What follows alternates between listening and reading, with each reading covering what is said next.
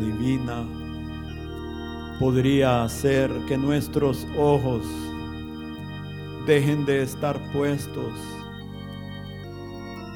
en lo terrenal, en lo que ve el hombre, Señor. Que podamos levantar nuestros ojos al cielo, Señor, y verte a ti extendiendo tus manos hacia nosotros, Señor. Tus manos de amor ya extendidas en la cruz, Señor. Ayúdanos a poner nuestra vista en el Cordero de Dios. Padre, háblanos, continúa hablándonos esta mañana, por favor. Continúa hablándonos por amor a tu nombre, Señor. Mira las necesidades de cada uno, de cada corazón, Señor. Solo tú las sabes. Amén.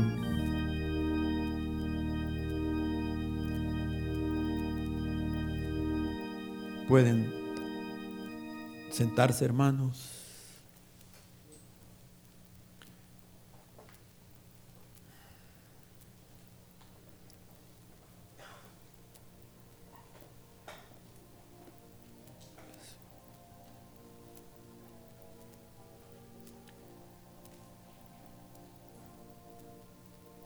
Es hermoso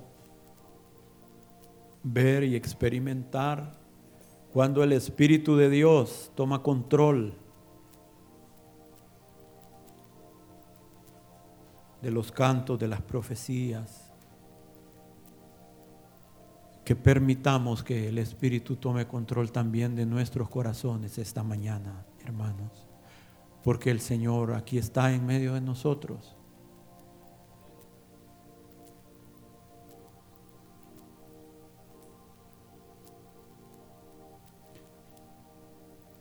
Después de varias semanas de agitación interna, después de varias semanas de incomodidad, de molestia,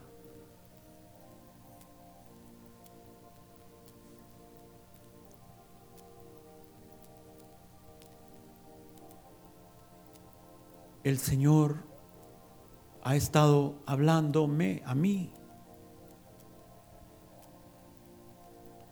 Pero siento que es un mensaje para cada uno de nosotros. Porque tarde o temprano vamos a ser confrontados con situaciones.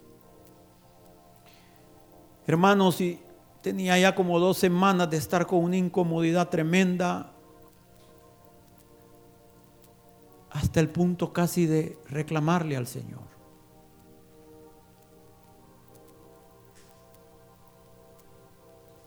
Y hace como una semana, hermanos, una noche yo estaba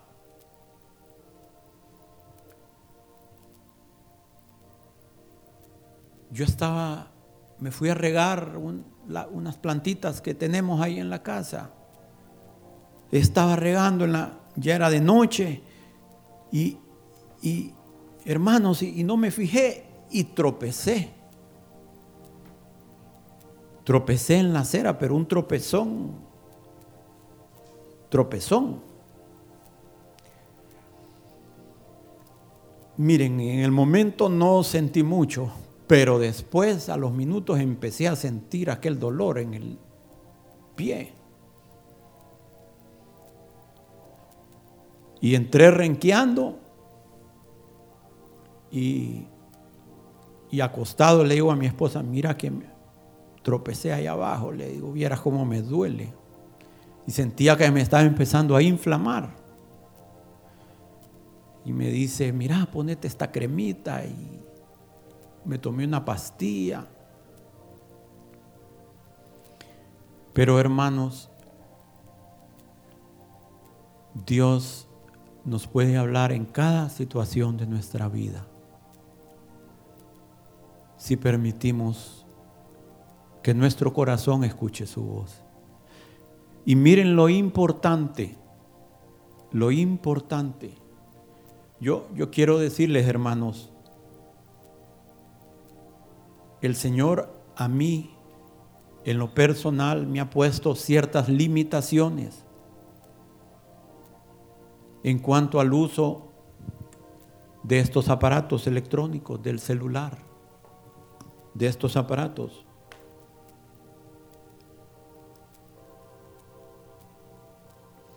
Hay límites que él, yo he sentido que él a mí me ha puesto. Entonces, mi tiempo en la mañana, en la madrugada, mientras estoy tomando mi café, yo sé que es un tiempo para leer la escritura. No es un tiempo para leer noticias, para leer absolutamente nada. Es un tiempo para leer la escritura.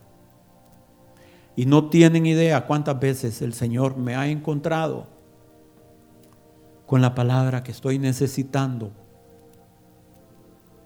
Independientemente el calendario de lectura que uno lleve, el Señor en su soberanía puede hacer que te encuentres con su presencia, con la palabra que estás necesitando. Es increíble, increíble. Y en la noche,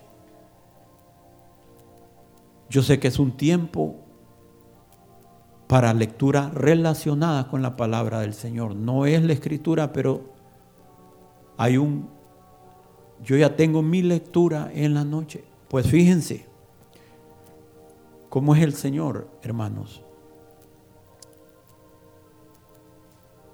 Me pego aquel gran golpe, aquel gran tropezón.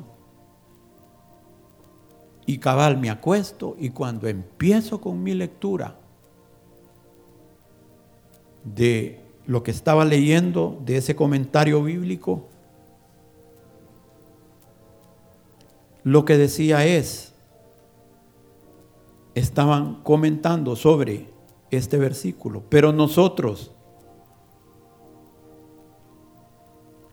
predicamos a Cristo crucificado. Para los judíos, ciertamente tropezadero.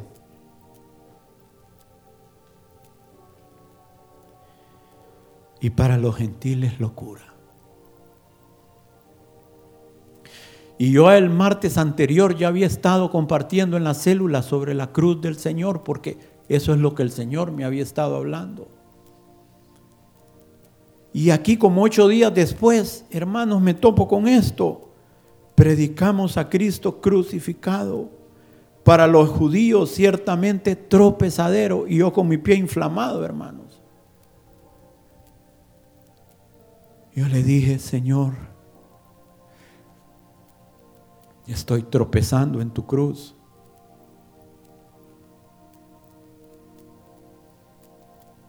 Estoy tropezando en, en el camino.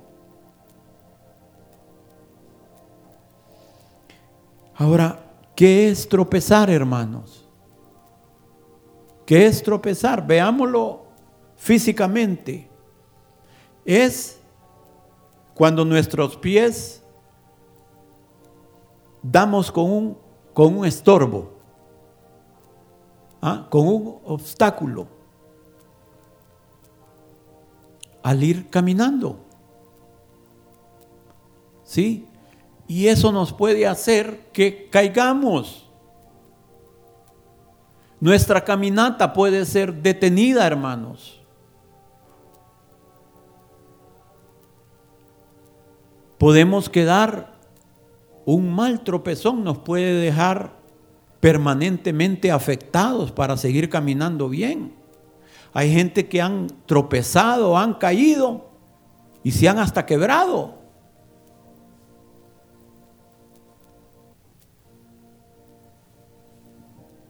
Un tropiezo es algo que es un obstáculo para avanzar.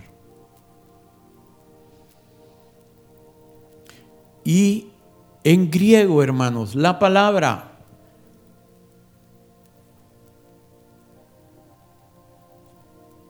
una de las dos palabras que se usan para tropiezo es escándalo.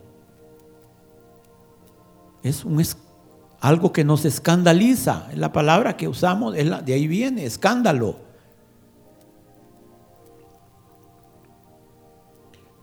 Y significa golpearse contra algo o sobre algo.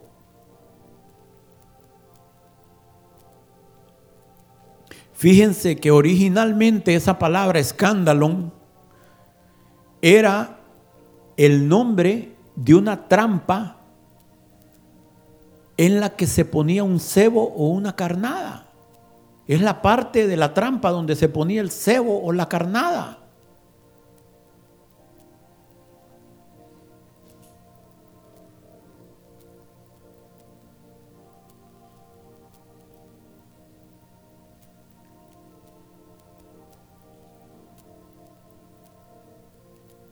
Un escándalo, hermano, un escándalo, un tropiezo, una piedra de tropiezo, es cualquier cosa o persona que vengan a ser un obstáculo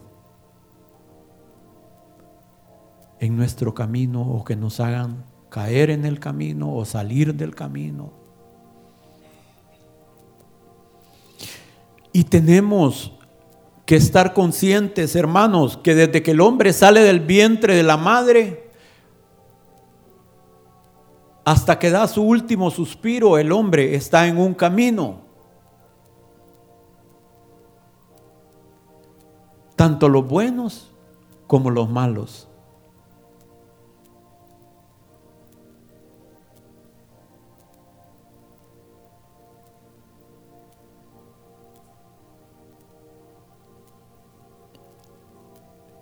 Los perversos andan en su propio camino, hermanos. ¿Sí? Y va a haber un fruto para ese camino. Pero a nosotros el Señor nos ha trazado otro camino.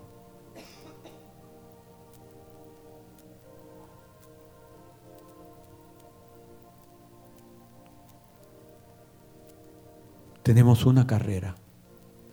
Hebreos 12.1 dice, por tanto, nosotros también, teniendo en derredor nuestro tan grande nube de testigos, despojémonos de todo peso y del pecado que nos asedia y corramos con paciencia la carrera que tenemos por delante.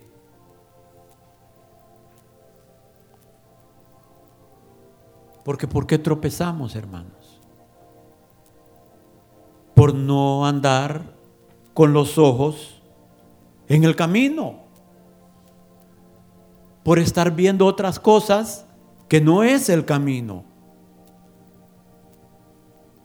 Porque si yo veo una piedra y digo, ay, qué lindo, aquí voy a tropezar. Entonces allá no me tienen que examinar la, la vista, sino la mente, porque algo no me funciona bien. No es lógico, ¿no? Si vemos un obstáculo, nos hacemos a un lado o hacemos lo que tengamos que hacer para no tropezar.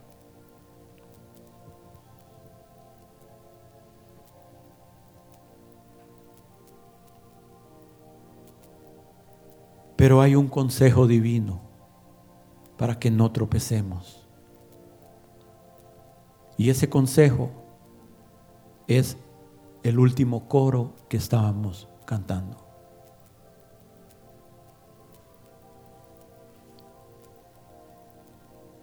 Puestos los ojos en Jesús, nuestro camino,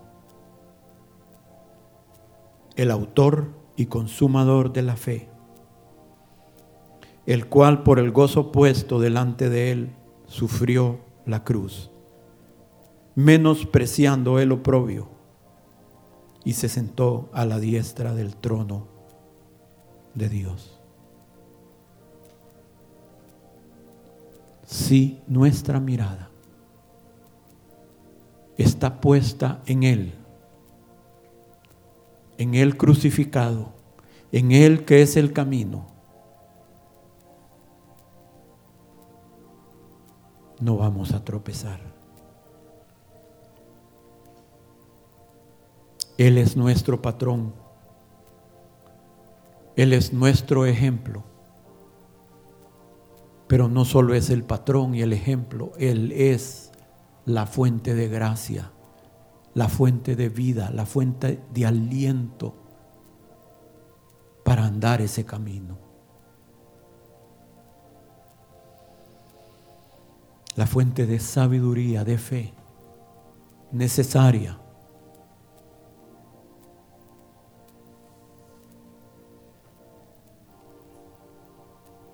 podemos tropezar con algo cuando no esperamos encontrarnos con eso con que nos encontramos.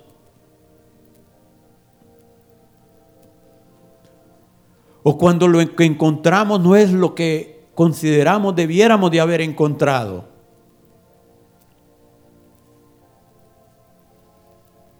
Cuando no estamos armados de la mente de Cristo. Podemos tropezar en circunstancias o providencias que Dios haya permitido en nuestra vida. Cuando personas se levantan contra nosotros, a veces sin razón justificada, cuando somos objeto de situaciones que consideramos no debiéramos de haber sido objeto de injusticias, sean por personas cercanas o lejanas, por extraños o familiares.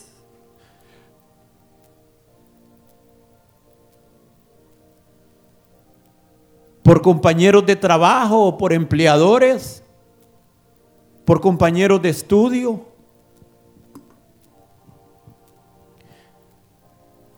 Habrá circunstancias con personas a las cuales hemos respetado y honrado y tal vez les hayamos dado lo mejor de nosotros, pero se levantarán y van a levantar su calcañal contra nosotros.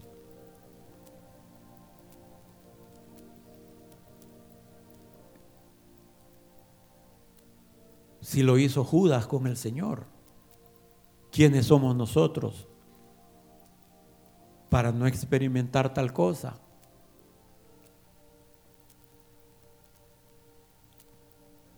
La cosa no es lo que nos hagan, es cómo vamos a reaccionar ante lo que nos hagan. La única manera, hermanos, que nos podremos mantener en pie es estando en una continua comunión con Dios, recibiendo de la savia divina, siendo alimentados por la gracia y el amor de Dios, sabiendo que a los que aman a Dios, sabiendo, conociendo, siendo esto una convicción, no sabiéndolo de memoria, sino sabiéndolo en nuestro corazón que a los que aman a Dios todo les ayuda a bien. Hermanos, solo viendo la mano amorosa y la soberanía de Dios en nuestra vida podremos soportar situaciones de diversa índole. Podremos mantenernos corriendo la carrera que está puesta delante de nosotros. Y al final de nuestra vida poder llegar al blanco y recibir la aprobación de Dios sobre nosotros. Muy bien, buen siervo y fiel.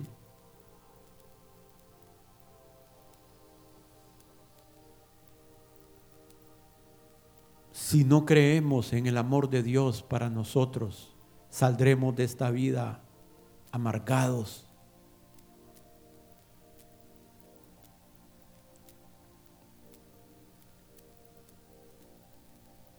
puestos los ojos en Jesús, el autor y consumador de la fe, el cual por el gozo puesto delante de él sufrió la cruz, menospreciando el oprobio y se sentó a la diestra del trono de Dios. Hay una forma, hermanos, y esto lo había compartido el martes anterior en la célula, hay una forma en que el apóstol nos da la clave para que nada nos sea de piedra de tropiezo.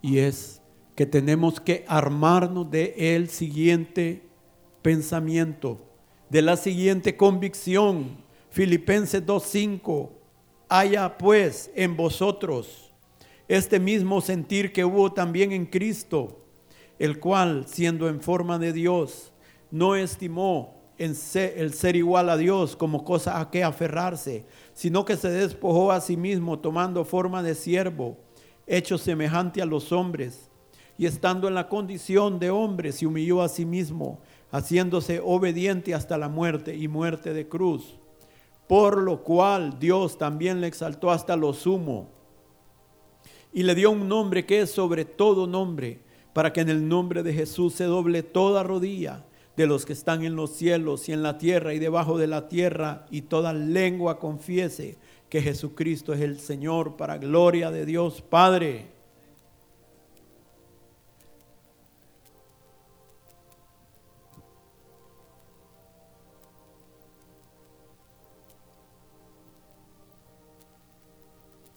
Si estamos dispuestos a ver situaciones, circunstancias que nos suceden como parte del amor de Dios hacia nosotros, si las cosas difíciles, injustas, ingratas que nos pasan las vemos como parte de los tratos necesarios en nuestra vida para matar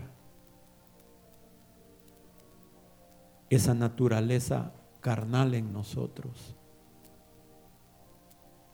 para quitar la soberbia, la arrogancia, para matar la confianza en la carne, la confianza en la carne que podemos tener en nosotros o estar depositando esa confianza en la carne en otras personas, esperando en otros lo que solo de Dios debiéramos de estar esperando, esperando una palabra esperando una liberación, esperando una provisión donde, solo de Dios debiéramos estar esperando, hermanos. Está bien que los gentiles, que los que no tienen a Dios esperen esas cosas, porque dice que la palabra de la cruz para los gentiles es locura y para los judíos, para los cristianos, como me ha estado pasando a mí, puede ser tropezadero podemos tropezar en el camino de la cruz si no estamos armados con este pensamiento.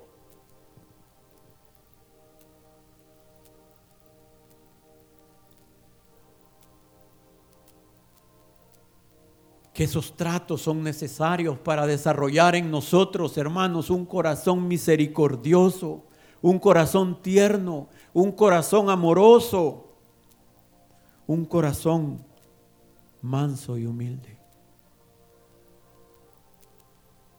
Si lo vemos así, estaremos agradecidos con las circunstancias. Entonces, si estamos armados de ese pensamiento, clamaremos, Señor, dame gracia para abrazar tu cruz, porque ahí hay vida para llevar, para vencer con el bien el mal. Y así se llama este mensaje, venciendo con el bien el mal.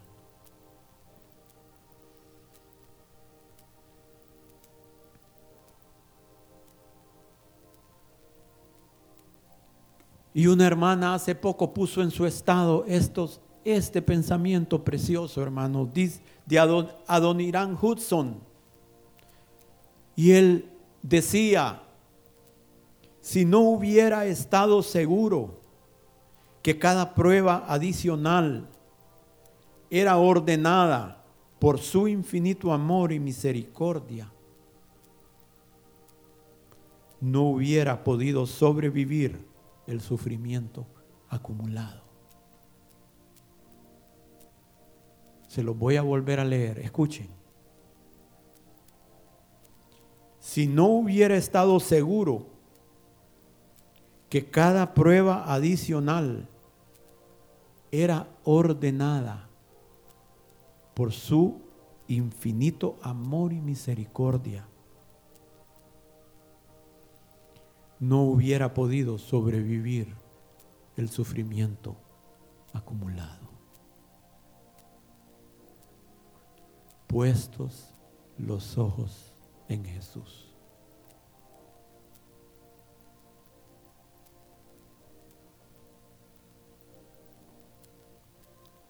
Si estamos armados de este pensamiento, no va a haber piedra en la que vamos a tropezar. No va a haber, nada nos va a escandalizar, nada nos va a ofender. Esa es la idea de la palabra escándalo, una ofensa, un escándalo.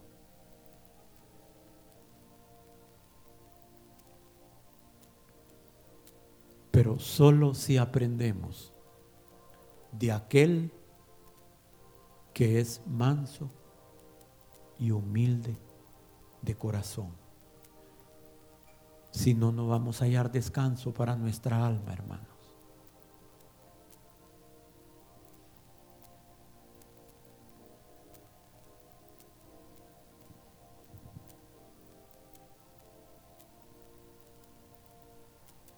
Debemos de tener claro por lo que Jesús pasó, hermanos.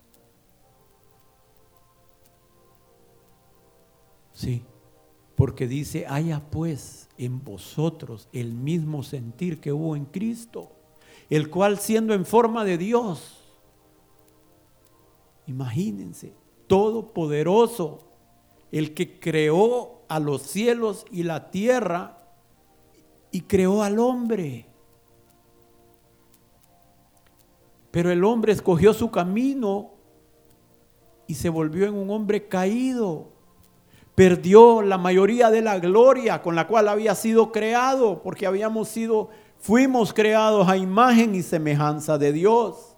Ya de hecho, de eso, después del pecado, solo quedaron vestigios. Pero quedaron vestigios. Y él decidió despojarse de todo, hermano, renunciar a su gloria, a su poder, a la comunión con su Padre, a los gozos del cielo, para venir a convertirse en un hombre, a semejanza de hombre, pecador pero sin pecado. Ya con eso es una gran humillación. Pero no solo fue suficiente eso, hermano, sino que en su vida él vivió bajo humillación desde antes de nacer. Los vituperios empezaron a caer sobre él. Porque cuando él fue engendrado, el concepto de la gente es que él había sido engendrado antes de tiempo.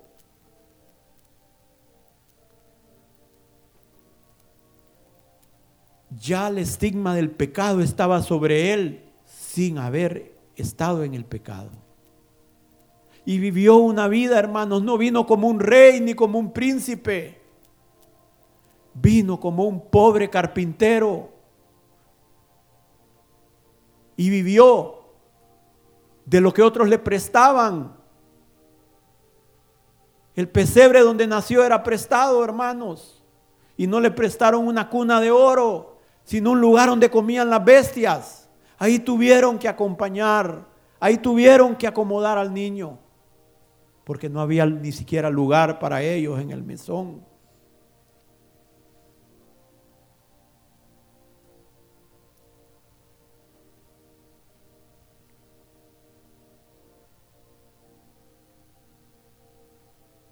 Hermanos, y en su ministerio vivía de la ayuda de otros, de mujeres piadosas, mujeres y hombres piadosos que aportaban para el ministerio. Entró como rey en un burro prestado.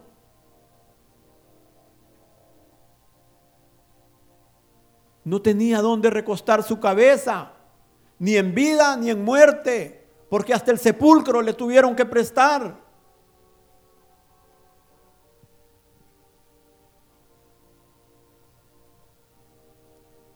Y en vida tenía comunión con los pecadores, pero en la muerte fue contado como uno de ellos. Uy, ahí está entre dos ladrones y el del centro es el peor. Y todo lo que pasó en la cruz, eso es cuestión de un estudio. Su sufrimiento desde el Getsemaní.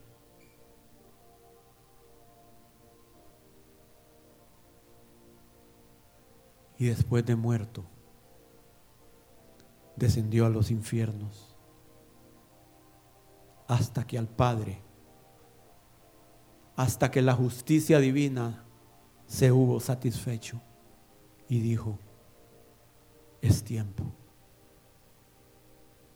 Y Dios lo levantó. Y la resurrección es el sello de la obra de Él. Su resurrección es nuestro testimonio que el sacrificio fue aceptado. Y por causa de su humillación, ahora Él ha sido exaltado. Se humilló hasta lo sumo, ahora es exaltado hasta lo sumo. Haya pues en vosotros el mismo sentir que hubo en Cristo Jesús.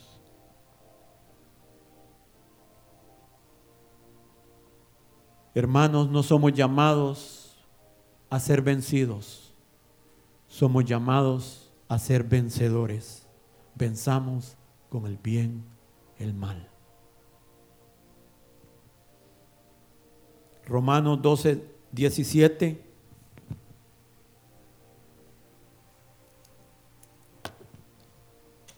No paguéis a nadie mal por mal. Procurad lo bueno delante de todos los hombres. Si es posible, en cuanto dependa de vosotros, estad en paz con todos los hombres. No os venguéis por vosotros mismos, amados míos, sino dejad lugar a la ira de Dios, porque escrito está, mía es la venganza, yo pagaré, dice el Señor. Así que si tu enemigo tuviere hambre, dale de comer, si tuviere sed, dale de beber, pues haciendo esto, ascuas de fuego amontonará sobre su cabeza. No seas vencido de lo malo, sino vence con el bien el mal.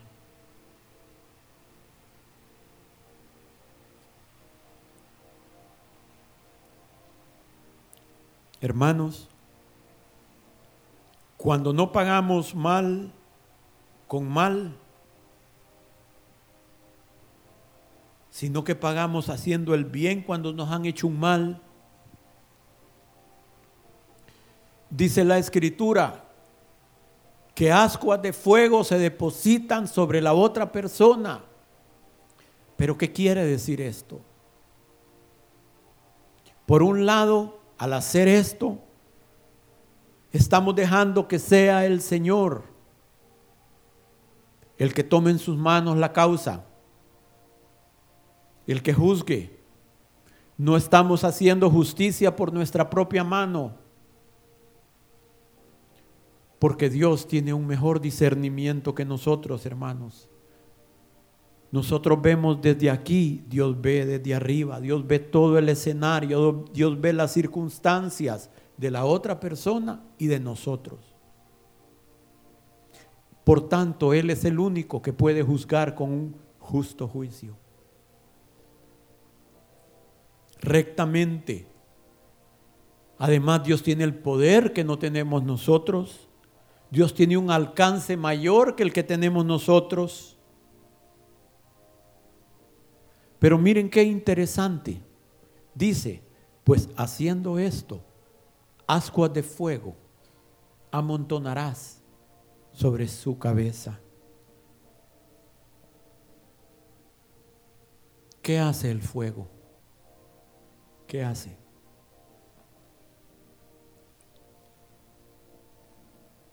¿Saben qué hace el fuego? Eso depende del material sobre el cual se pone el fuego.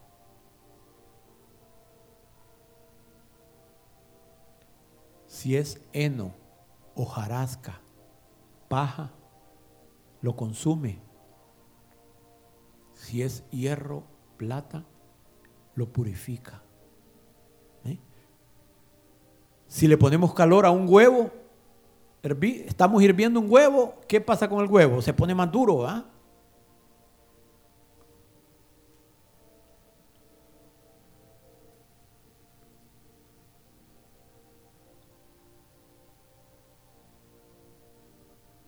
Lo que haga el fuego va a depender del material de la otra persona.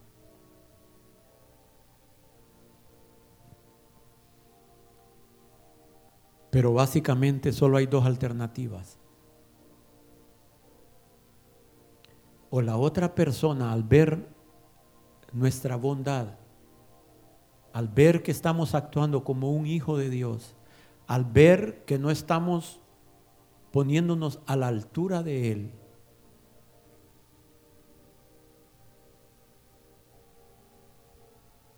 ablanda y enternece su corazón ¿sí? Purifica el fuego, purifica su corazón y sus pensamientos. Y ganamos a alguien.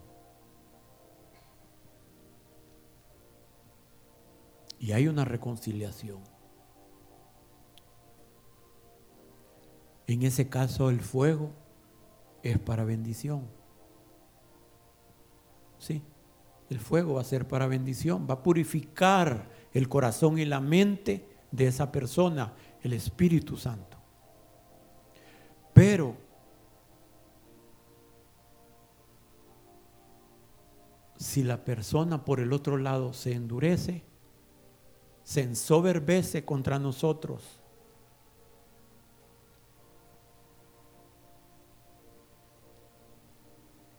ahí sí el fuego no va a ser para bendición. Amén ahí sí la persona se va a topar con el fuego de la ira de Dios. ¿Entienden los dos escenarios? O hay un quebrantamiento y es para bendición, para reconciliación, para restauración. O hay un endurecimiento y ahí sí Dios nos dice, apártate porque mía es la venganza. ¿Entienden? Puede haber algo, puede haber una bendición o puede haber un juicio. Eso no va a depender de nosotros.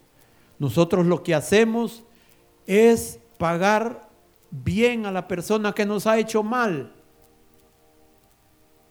Dios pone ascuas de fuego y nosotros nos hacemos a un lado con una actitud humilde, orando por esa persona.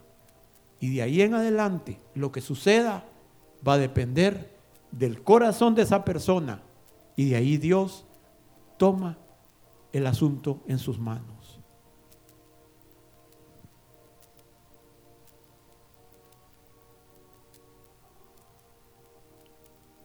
Sed pues vosotros perfectos como vuestro Padre Celestial es perfecto.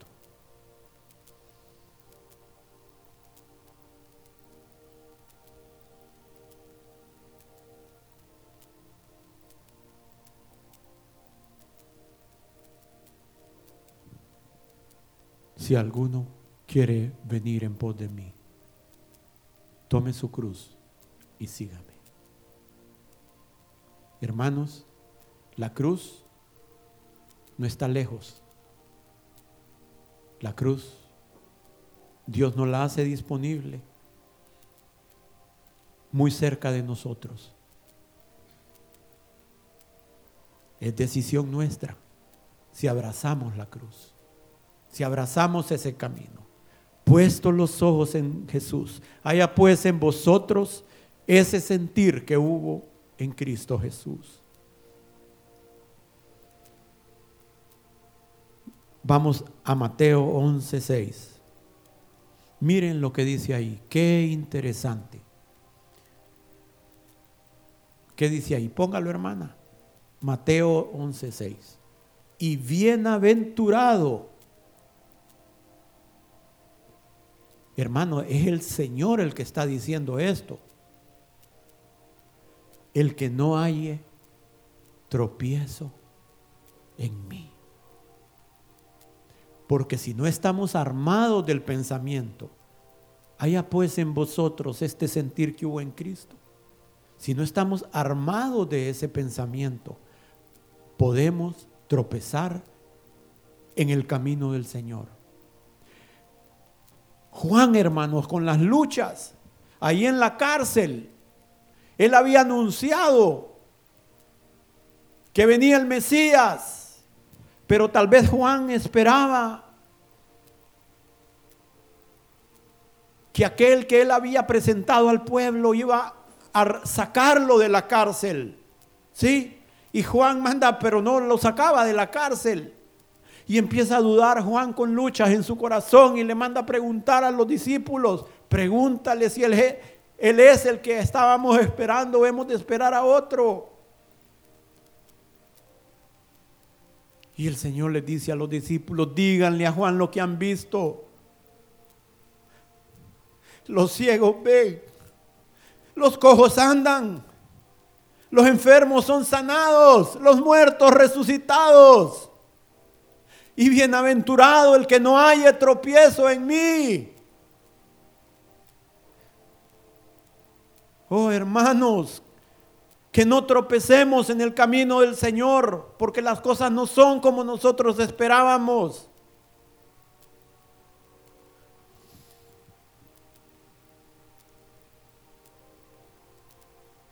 Juan 16, 1, ya al Señor por partir en la última cena le dice esto a sus discípulos, estas cosas os he hablado para que no tengáis tropiezo.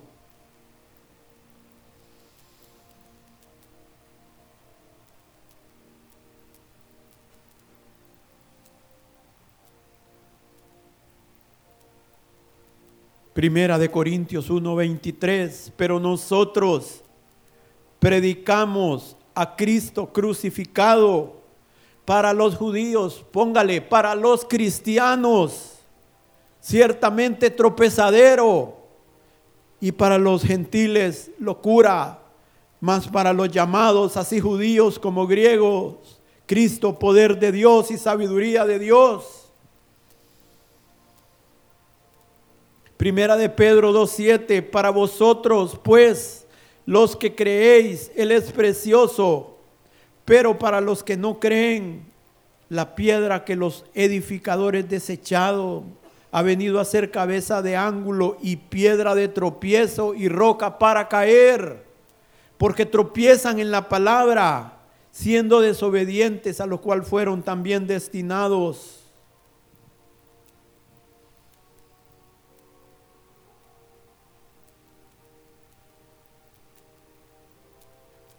Hermanos, necesitamos profundizar nuestras raíces en la fuente de agua. Solo eso nos va a sostener. Solo allí podremos recibir la gracia necesaria para continuar con gozo y alegría nuestro camino.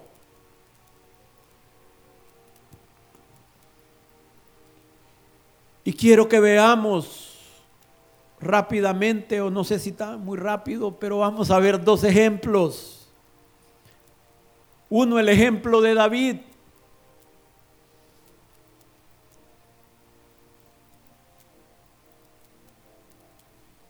Vimos el ejemplo de Jesús, el hijo de David.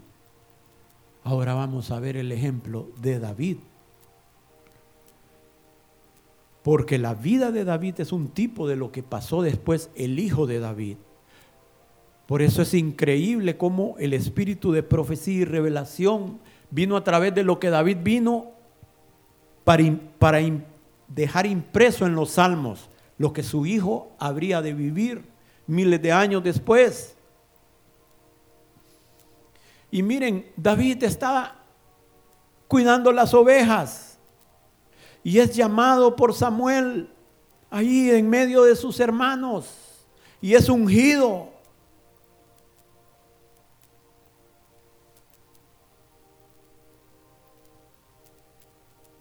Obviamente, él fue ungido y la familia no entendió o Samuel no abrió sus labios para decir que estaba siendo ungido como rey. No entendieron. No sabemos si le dijo en privado a él y a su padre el motivo del ungimiento. Tal vez su familia pensó, bueno, lo está ungiendo para que vaya a estudiar a la escuela de los profetas. ¿Hay algún llamado para este huirro? Hermanos, pero de ahí en adelante vemos como dice que vino el Espíritu de Dios con poder sobre David de ahí en adelante. Y ese joven que ya tenía sus dones de poeta,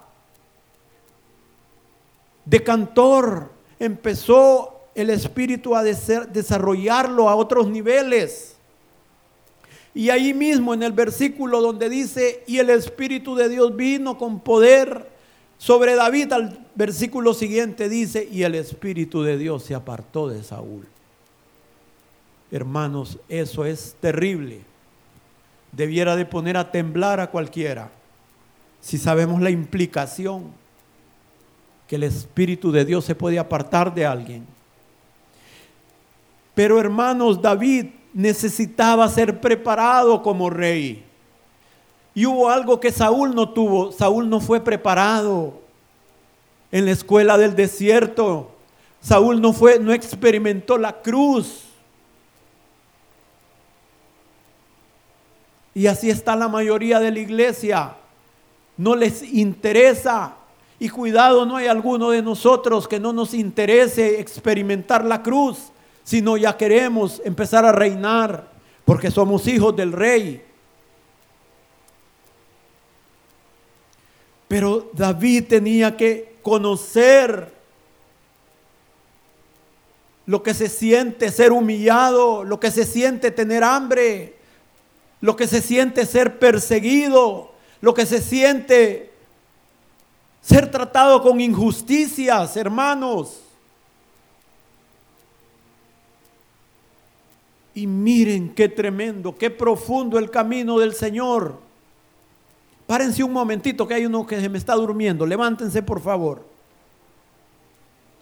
No queremos amontonar ascuas de fuego ahí sobre nadie.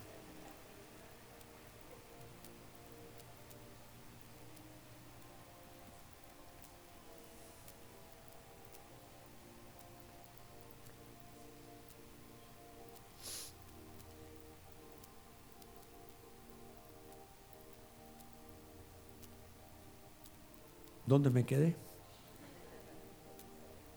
¿Ah?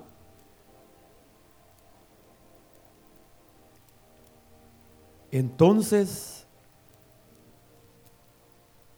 sí, la escuela de David, hermanos.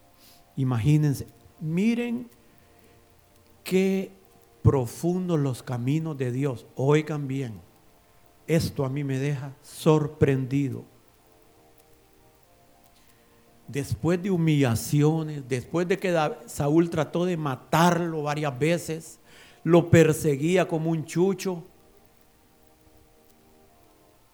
Hermanos, llega un momento en que dice que llega los hombres de Saúl a un cerro, siéntense ya, cuidadito porque lo vuelvo a parar. Llega a un cerro y hay una cueva. Y miren cómo dice la escritura, donde Saúl quería cubrir sus pies. ¿Saben qué quiere decir eso? Que necesitaba defecar.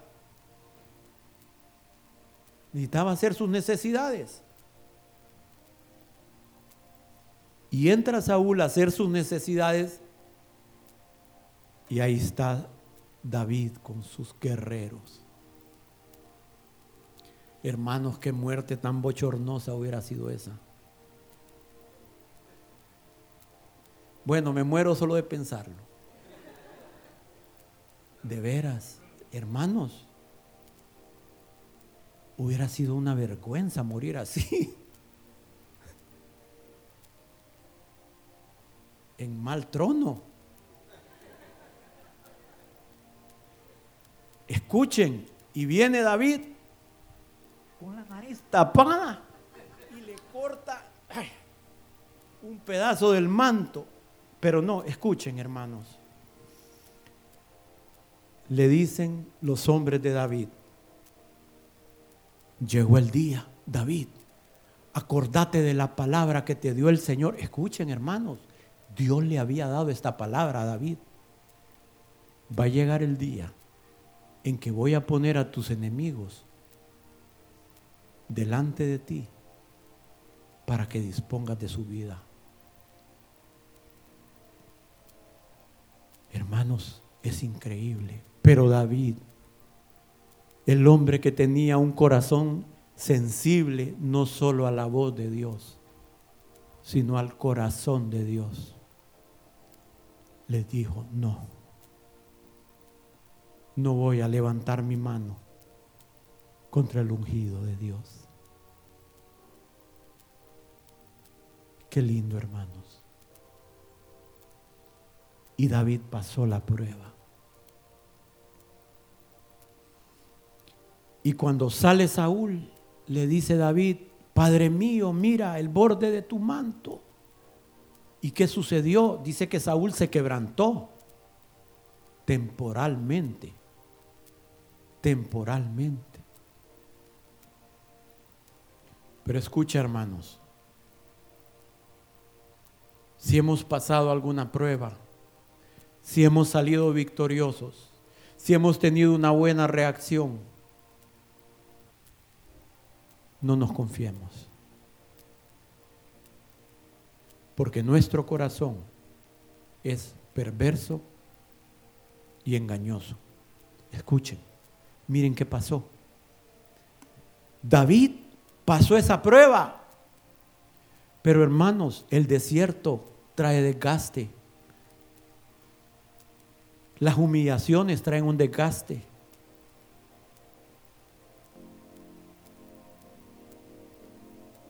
¿Y qué pasó después?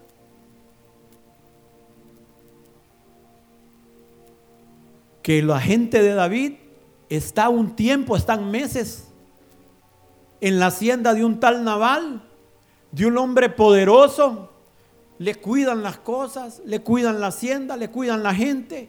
Y cuando Naval está trasquilando las ovejas, que era un tiempo de celebración, era un tiempo de agradecimiento por todo lo que Dios había dado, David se humilla y le manda a pedir un poco de víveres por el servicio que le han prestado y este hombre, un insensato, ofende a David.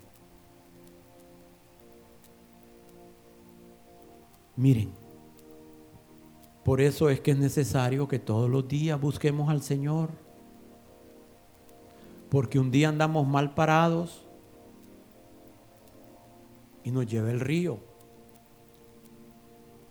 David no andaba bien ahí.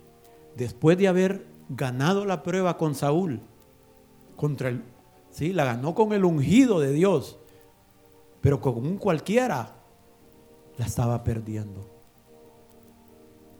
¿Qué hizo David? Ármense, porque mañana a estas horas a este insensato no le va a quedar ni una persona. ¿No es lo que hizo David? Imagínense, hermanos. Después de haber ganado aquella prueba, está perdiendo esta. Si no es por la mano bondadosa de Dios que le manda a esa mujer sabia y le dice, ¿qué estás haciendo, Señor? Sea esa ofensa, perdónamela a mí, le dice. Yo no vi cuando llegaron los tus hombres a pedir, mira, aquí todo esto he traído, pero no levante su mano, mi ungido, el ungido de Dios, para cuando estés reinando, no tengas de qué avergonzarte, ni que arrepentirte. Y David vuelve en sí y dice, este Dios que me está hablando, es Dios.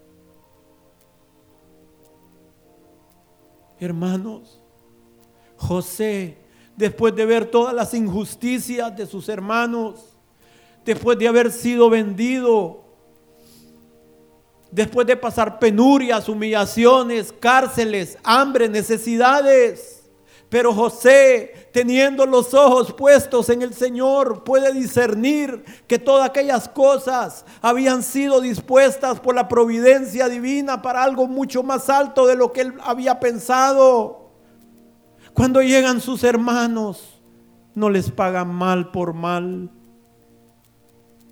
sino que les dice, traigan a mi padre, traigan a sus familias, yo los voy a sostener.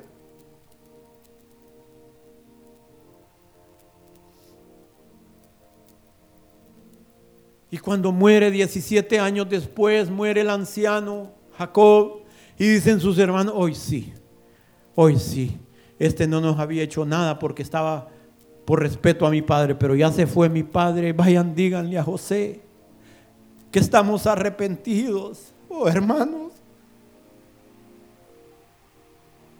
¿Qué corazón de José? ¿Acaso estoy yo en lugar de Dios? que convirtió este mal para bien. Hermanos, ¿cómo necesitamos tener los ojos puestos en el Señor? ¿Cómo necesitamos recibir la gracia para vencer con el bien el mal?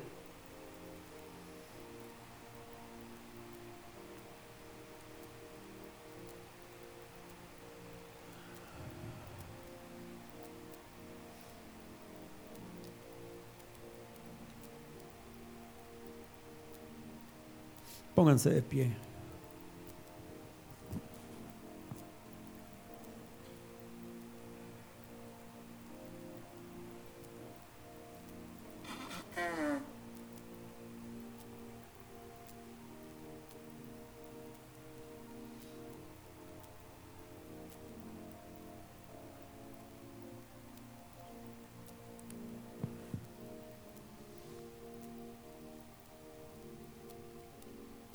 ¿Cómo vamos a presentarnos delante de Dios, hermanos?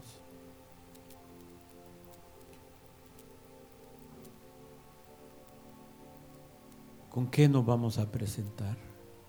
Le vamos a decir, Señor, ah, yo no faltaba los cultos. No me perdía martes de oración.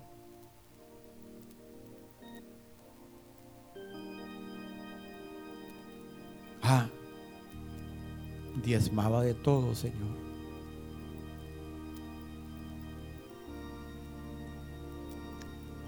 ¿Con qué me presentaré ante Jehová y adoraré al Dios Altísimo? Me presentaré ante Él con holocaustos o con becerros de un año. Se agradará Jehová de millares de carneros o de diez mil arroyos de aceite Daré mi primogénito por mi rebelión, el fruto de mis entrañas por el pecado de mi alma. Oh hombre, Él te ha declarado lo que es bueno y que pide Jehová de ti. Solamente hacer justicia y amar misericordia y humillarte ante tu Dios dice la Biblia de las Américas, y andar humildemente delante de nuestro Dios. Pon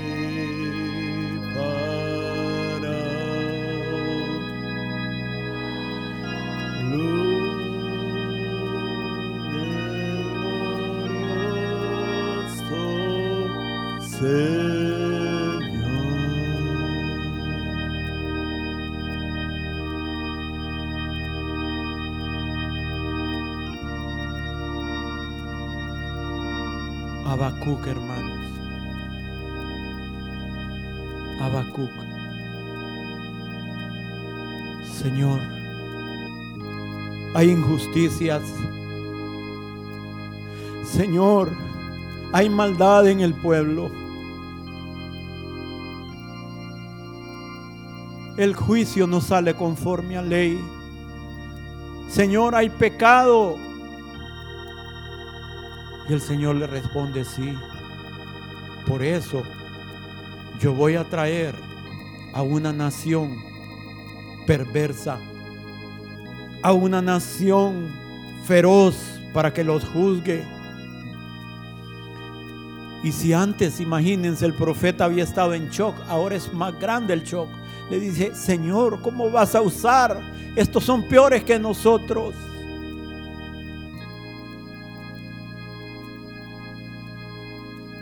Y él dice, sobre mi guarda estaré y esperaré a ver qué se me responde tocante a mi queja. ¿Y qué le dice el Señor? Y Jehová me respondió y dijo, escribe la visión y declárala en tablas. Sí, las tablas de nuestro corazón, ahí tienen que estar escrito para que corra, hermano, sin tropezar el que la leyere. Aunque la visión tardará aún un tiempo, mas se apresura hacia el fin y no mentirá. Aunque tardare, espéralo porque sin duda vendrá y no tardará. Aquel cuya alma no es recta se enorgullece y por causa de ese orgullo se amarga, tropieza, mas el justo por su fe vivirá. Hermanos, necesitamos tener una visión de los cielos. Señor, ayúdanos Ayúdanos, Señor. Ayúdanos a no ver las circunstancias. A no ver a las personas, sino ver tu mano amorosa, tu infinita sabiduría y amor, Señor, operando en nuestra vida para nuestro bien eterno, Señor.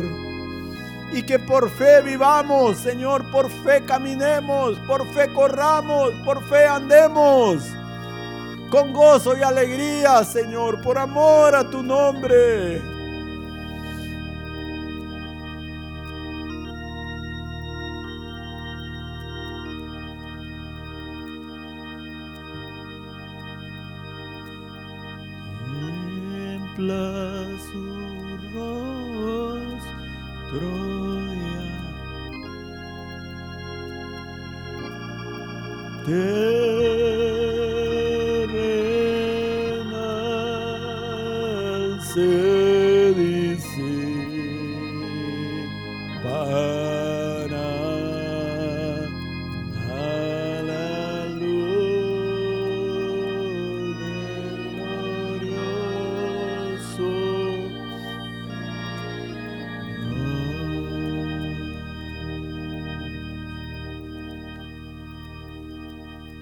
Pueden sentarse un momento, hermanos.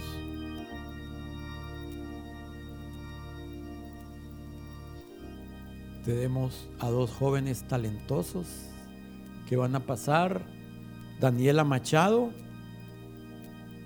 y Edgardito, van a cada uno a recitar un capítulo. Así es. ¿Sí? Vamos pues.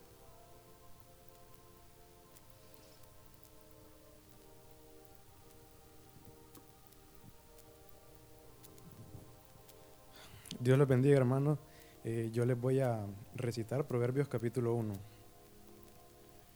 Los proverbios de Salomón, hijo de David, rey de Israel, para entender sabiduría y doctrina, para conocer razones prudentes, para recibir el consejo de prudencia, justicia, juicio y equidad, para dar sagacidad a los simples y a los jóvenes inteligencia y cordura. Oirá el sabio y aumentará el saber, y el entendido adquirirá consejo. para entender proverbio y declaración, palabras de sabios y sus dichos profundos. El principio de la sabiduría es el temor de Jehová. Los insensatos desprecian la sabiduría y la enseñanza. Oye, hijo mío, la instrucción de tu padre y no desprecies la dirección de tu madre, porque adorno de gracia serán a tu cabeza y collares a tu cuello. Hijo mío, si los pecadores te quisieren engañar, no consientas. Si dijeren, ven con nosotros, pongamos acechanzas para derramar sangre, acechemos sin motivo al inocente los tragaremos vivos como el Seol y enteros como los que caen en un abismo. Hallaremos riquezas de toda clase, llenaremos nuestras casas de despojos. Echa tu suerte entre nosotros, tengamos todos una bolsa. Hijo mío, no andes en camino con ellos, aparta tu pie de sus veredas, porque sus pies corren hacia el mal y van presurosos a derramar sangre, porque en vano se tenderá la red ante los ojos de toda ave pero ellos a su propia sangre ponen acechanzas y a sus almas tienden lazo. Tales son las sendas de todo el que es dado a la codicia, la cual quita la vida de sus poseedores. La sabiduría clama en las calles, alza su voz en las plazas, clama en los principales lugares de reunión. En las entradas de las puertas de la ciudad dice sus razones. ¿Hasta cuándo, oh simples, amaréis la simpleza? Y los burladores desearán el burlar, y los insensatos aborrecerán la ciencia. Volveos a mi reprensión, He aquí yo derramaré mi espíritu sobre vosotros y os haré saber mis palabras. Por cuanto llamé y no quisisteis oír, extendí mi mano y no hubo quien atendiese, sino que desechasteis todo consejo mío y mi reprensión no quisisteis. También yo me reiré en vuestra calamidad y me burlaré cuando os viniere lo que teméis, cuando viniere como una destrucción lo que teméis, y vuestra calamidad llegare como un torbellino, cuando sobre vosotros viniere tribulación y angustia. Entonces me llamarán y no responderé, me buscarán de mañana y no me hallarán por cuanto aborrecieron la sabiduría y no escogieron el temor de Jehová, ni quisieron mi consejo, y menospreciaron toda reprensión mía. Comerán del fruto de su camino y serán hastiados de sus propios consejos. Porque el desvío de los ignorantes los matará y la prosperidad de los necios los echará a perder. Mas el que me oyere habitará confiadamente y vivirá tranquilo sin temor del mal.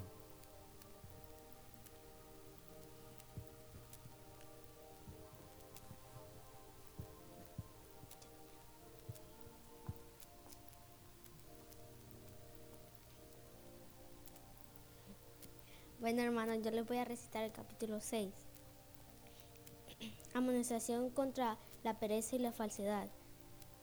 Hijo mío, si saliera fiador por tu amigo, si has empeñado tu palabra a un extraño, te has enlazado con las palabras de tu boca y has quedado preso en los dichos de tus labios.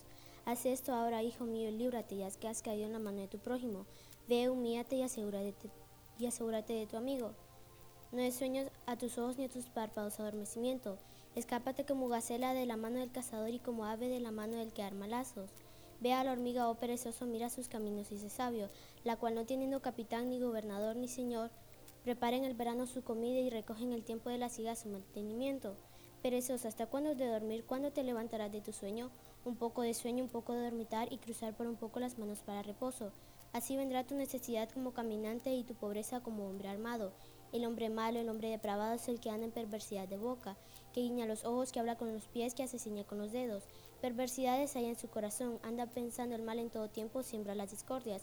Por tanto, su calamidad vendrá de repente, súbitamente será quebrantada y no habrá remedio.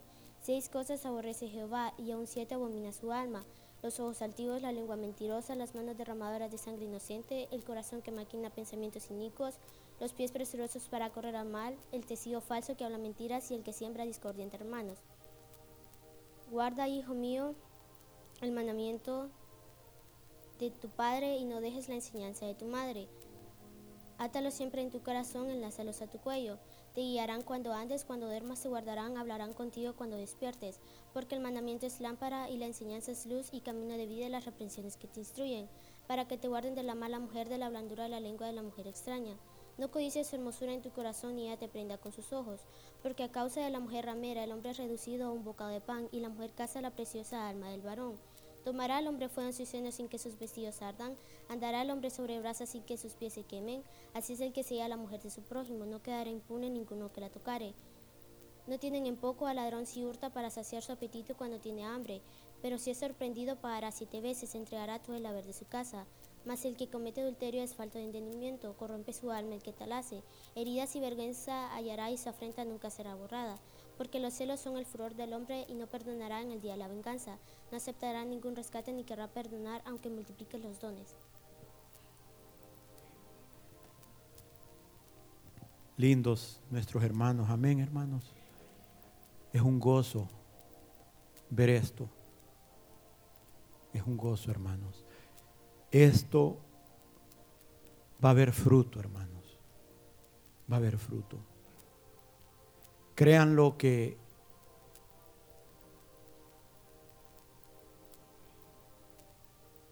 para mí a veces venir los domingos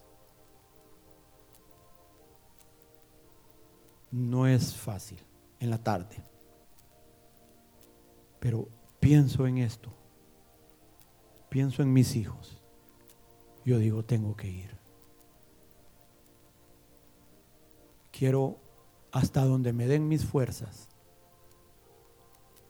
ser un instrumento de bendición.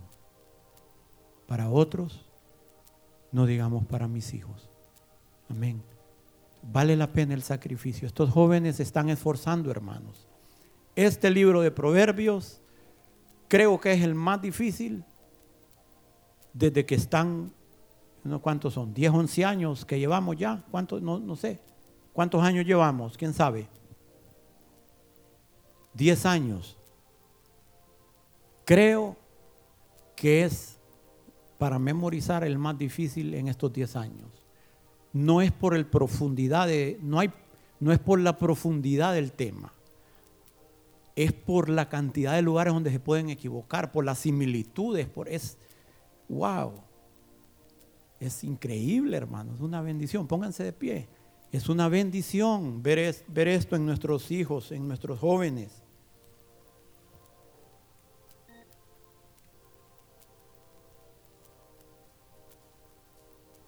Vemos a una familia, bienvenidos, bienvenidas hermanas, familia de Selenia. Bienvenida, la jovencita al lado. ¿Cómo se llama?